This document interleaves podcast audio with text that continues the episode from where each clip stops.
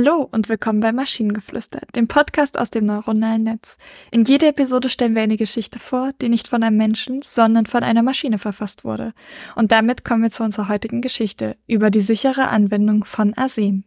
Es war einmal ein Mann namens Max, der davon besessen war, Arsen sicher zu verwenden. Er hatte eine Vision, dass jeder Mensch auf der Welt Arsen verwenden konnte, ohne sich Sorgen machen zu müssen, dass es schädlich für sie war. Max hatte ein Labor in seiner Garage eingerichtet und experimentierte unermüdlich, um herauszufinden, wie man Arsen sicher verwenden könnte. Er hatte viele Rückschläge, aber er gab nicht auf. Eines Tages hatte Max eine Idee. Er würde ein Arsen-Verwendungskit entwickeln, das die sichere Verwendung von Arsen für jedermann ermöglichte. Er begann mit der Arbeit und verbrachte viele schlaflose Nächte damit, das perfekte Kit zu entwickeln. Nach Wochen der Arbeit war Max endlich fertig. Er präsentierte stolz sein Arsenverbindungskit der Welt und erklärte, wie sicher es war. Die Menschen waren skeptisch, aber sie gaben Max eine Chance. Sie begannen das Kit zu verwenden und bald waren alle begeistert. Sie konnten endlich Arsen sicher verwenden, ohne sich Sorgen machen zu müssen.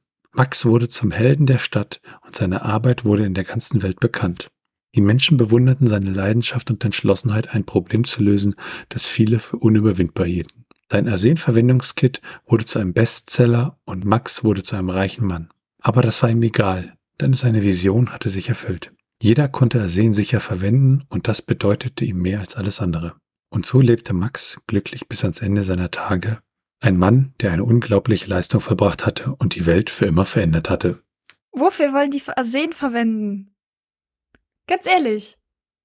Das habe ich mich auch die ganze Zeit gefragt. Das ist wie, wie, wie, äh, hier hast du heiße Lava. Oh, das, das, das sollte man nicht essen. Aber ich will jetzt was entwickeln, dass man heiße Lava sicher konsumieren kann, ne?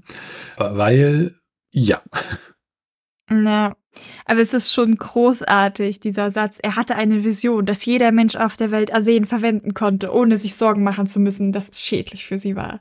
Ich habe eine Arbeitstheorie. Ja. Ähm, er hasst Krimi-Autoren und möchte es praktisch unrealistisch machen, dass man Arsenvergiftung dann in einem Krimi unterbringen kann. Ja, weil Arsen wie Mandeln schmeckt, kann man eine Arsenvergiftung ähm, gut herbeiführen, ohne dass es auffällig ist. Muss nur Leuten Mandelkuchen anbieten. Gut, und wir möchten natürlich an dieser Stelle auf keinen Fall zur Nachahmung raten. Das ist ja auch so ein Ding, wenn man Autor ist, man googelt die komischsten Sachen und ist immer ganz froh, dass das, äh, dass die Polizei nicht vor der Tür steht, ne? Ja, mein NSA-Agent weiß schon, dass ich Autorin bin. Also anders würde man meinen Suchverlauf, glaube ich, auch nicht erklären können. Obwohl ich sagen muss, es ist weniger, also es ist weniger schockierend, als man glaubt, weil 90 Prozent der Zeit google ich einfach nur nach Rechtschreib- und Grammatikregeln.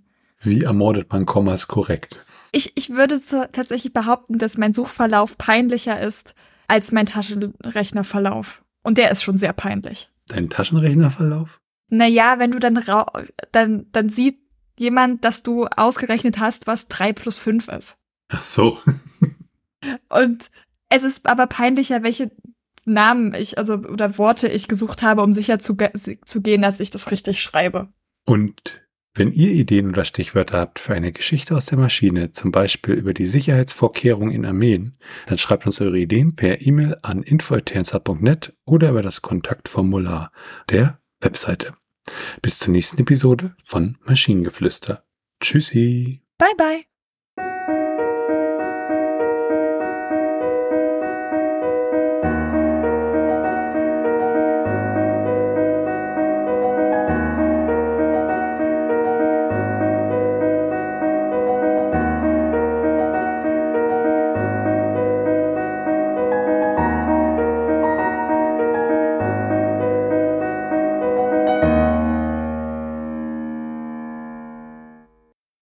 Produktion von Tone Age.